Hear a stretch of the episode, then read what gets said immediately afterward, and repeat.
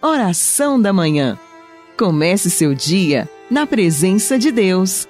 Oração da Manhã com Dom Adaí José Guimarães, Bispo da Diocese de Formosa, Goiás.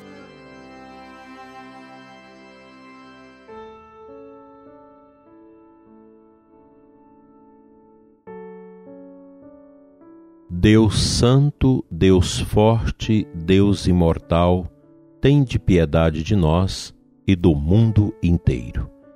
Amado ouvinte do programa Oração da Manhã, Deus abençoa o seu dia, esta sexta-feira.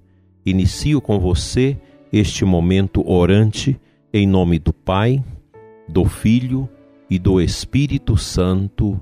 Amém. Que Deus renove as suas forças e lhe dê a coragem necessária para praticar o ágape, o amor de nosso Senhor Jesus Cristo.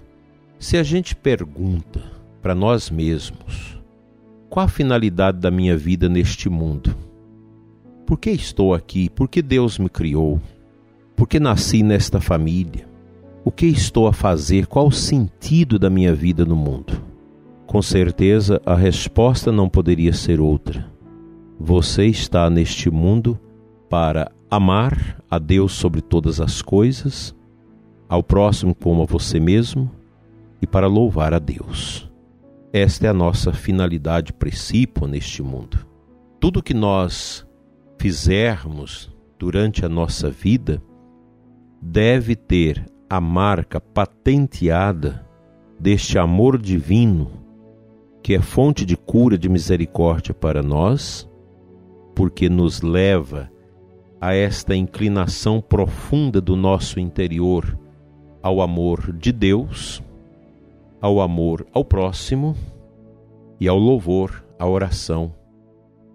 Existe oração tão suave, tão bonita quanto louvor? No louvor a gente não pede, no louvor a gente reconhece as maravilhas, as bênçãos que Deus derrama constantemente na nossa vida.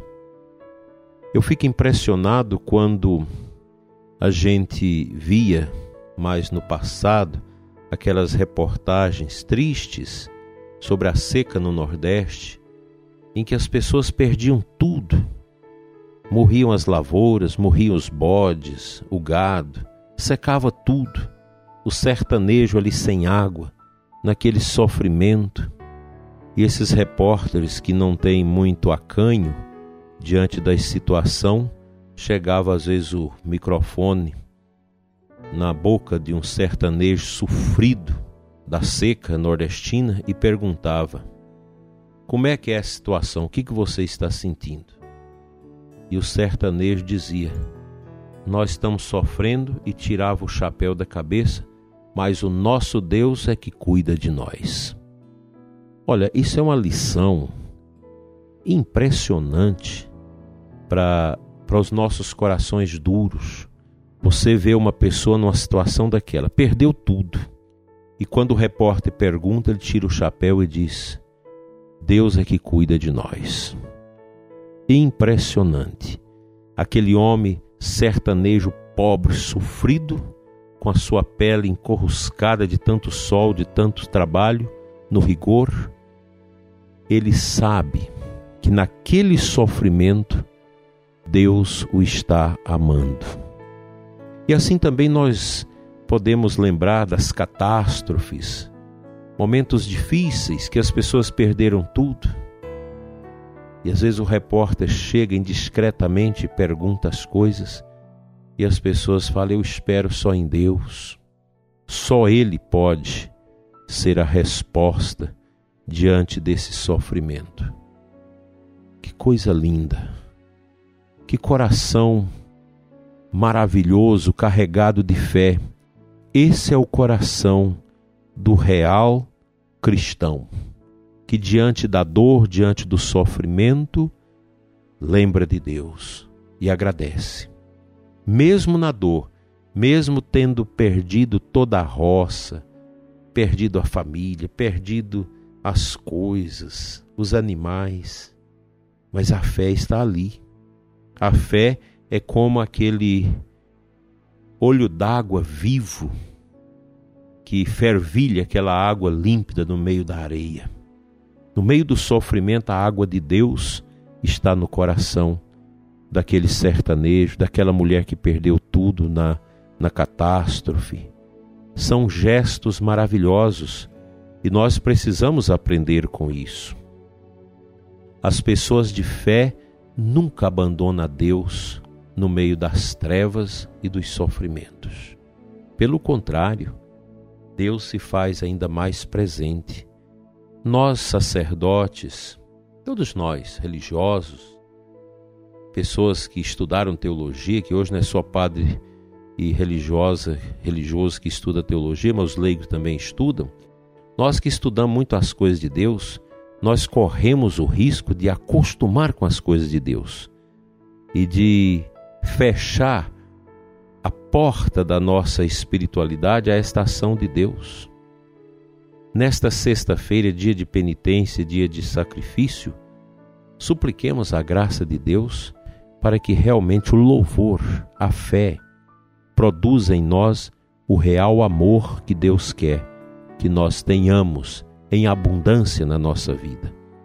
Nesses tempos medonhos da peste, de tantas confusões no mundo e na igreja, nós precisamos ter presente no nosso caminho, como itinerário da nossa santificação, a necessidade permanente do nosso arrependimento da confissão dos nossos pecados, desta conversão que vai acontecendo, que vai aprofundando na nossa vida, nos preparando para o caminho de Deus, para o caminho do céu. Esse é o nosso itinerário. Arrependimento, confissão, conversão, louvor a Deus e amor ao próximo. O amor é o ingrediente mais sublime que Deus plantou em nós já na nossa criação. Que este amor divino não falte ao seu coração e da sua família.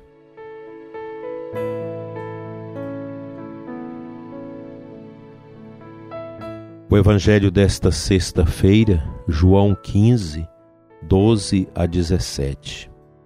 Disse Jesus aos seus discípulos: Este é o meu mandamento Amai-vos uns aos outros, assim como eu vos amei. Ninguém tem maior amor do que aquele que dá a vida pelos amigos. Vós sois meus amigos, se fizerdes o que eu vos mando. Bem, o amor é a medida de todas as coisas. O cristão é chamado a amar. Amar não com as suas forças apenas, não com seus critérios, mas com a força e a unção do próprio Deus. Somos chamados a esse grande dom, a esse grande amor de Deus em nós que nos leva a amar o próximo, a ter uma vida devotada ao serviço e ao amor aos que sofrem. O mundo é vazio. O mundo confunde o amor com sentimentos. O mundo confunde o louvor, a adoração, o arrependimento a coisas banais. Mas nós sabemos, como cristãos católicos, que o verdadeiro amor é aquele que é representado como expressão viva do amor que na cruz do Calvário, escorrendo sangue até o chão, lavou a humanidade da ignorância e da descrença, convocando cada pessoa a este amor sobrenatural, a este amor vertical, não apenas horizontal, não, mas este amor de Deus. Se eu não amo a Deus, eu não posso amar o irmão. Se eu não sou justo com Deus, eu não posso ser justo com ninguém neste mundo, porque Deus é o princípio de tudo. Ele é o Criador, Ele é o nosso Salvador. Ele enviou seu Filho para nos redimir, nos readotar como filhos e filhas do Deus eterno, do Pai eterno. O nosso amor deve ser o amor de Jesus. E amar dói, pois o amor de Cristo na cruz foi um amor doloroso, um amor que rasgou o coração, que rasgou a alma. O amor é isso. Eu fico muito triste quando eu vejo pais, mães que rejeitam seus filhos, que não amam seus filhos, que não são capazes de amar os filhos, mães que rejeitaram no útero aquela gravidez e depois rejeita a gravidez ao longo da vida, fazendo sofrer os seus filhos, pais que rejeitaram seus filhos, que desejaram abortá-los e quantos que até tentaram realizar abortos dos seus filhos, massacrando o amor, tratorando o amor, e hoje vive como se nada acontecesse e o coração remorciado não se abre a uma verdadeira conversão, ao arrependimento, a uma confissão para voltar à amizade com Deus. Nós precisamos jogar o orgulho fora. Não pense que você se autodefinindo como uma pessoa importante e por ser tão importante não precisa confessar os seus pecados, não precisa participar das coisas de Deus, cuidado. Essa é uma arma mortífera. É uma arma que pode te levar à tristeza da condenação. Hoje é sexta-feira. Mesmo estando em período pascal, nós somos chamados a fazer alguma penitência, alguma mortificação, para dominar esses ímpetos materiais carnais que tanto nos ofegam e tiram a nossa alegria. Coragem. Vamos adiante com Jesus no coração, amar o próximo, amar a Deus, sermos homens e mulheres felizes na humildade, abraçando e carregando as nossas cruzes com a paciência de cada dia. Vamos orar juntos.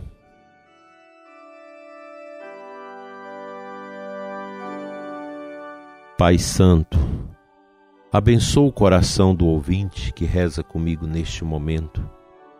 Se o coração do ouvinte está fechado ao arrependimento, fechado à conversão, amarrado pelo ódio, pela tristeza, pela revolta, dai, Senhor, esta luz que vem do alto, luz de misericórdia, para renovar os sentimentos do ouvinte deste programa. Cura, Senhor, suas dores, suas angústias, suas tristezas, as mágoas. Tira as revoltas, a falta de piedade, a falta de amor, a falta de paciência. Deus te dê a cura e a restauração de todo o fechamento da sua alma, hoje e sempre. Amém.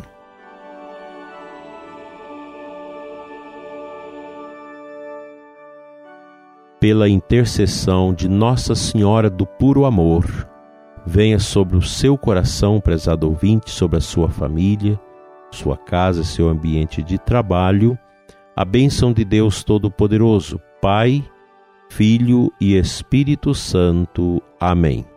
Fique com Deus e na paz que vem do céu, e até amanhã, se Deus nos permitir.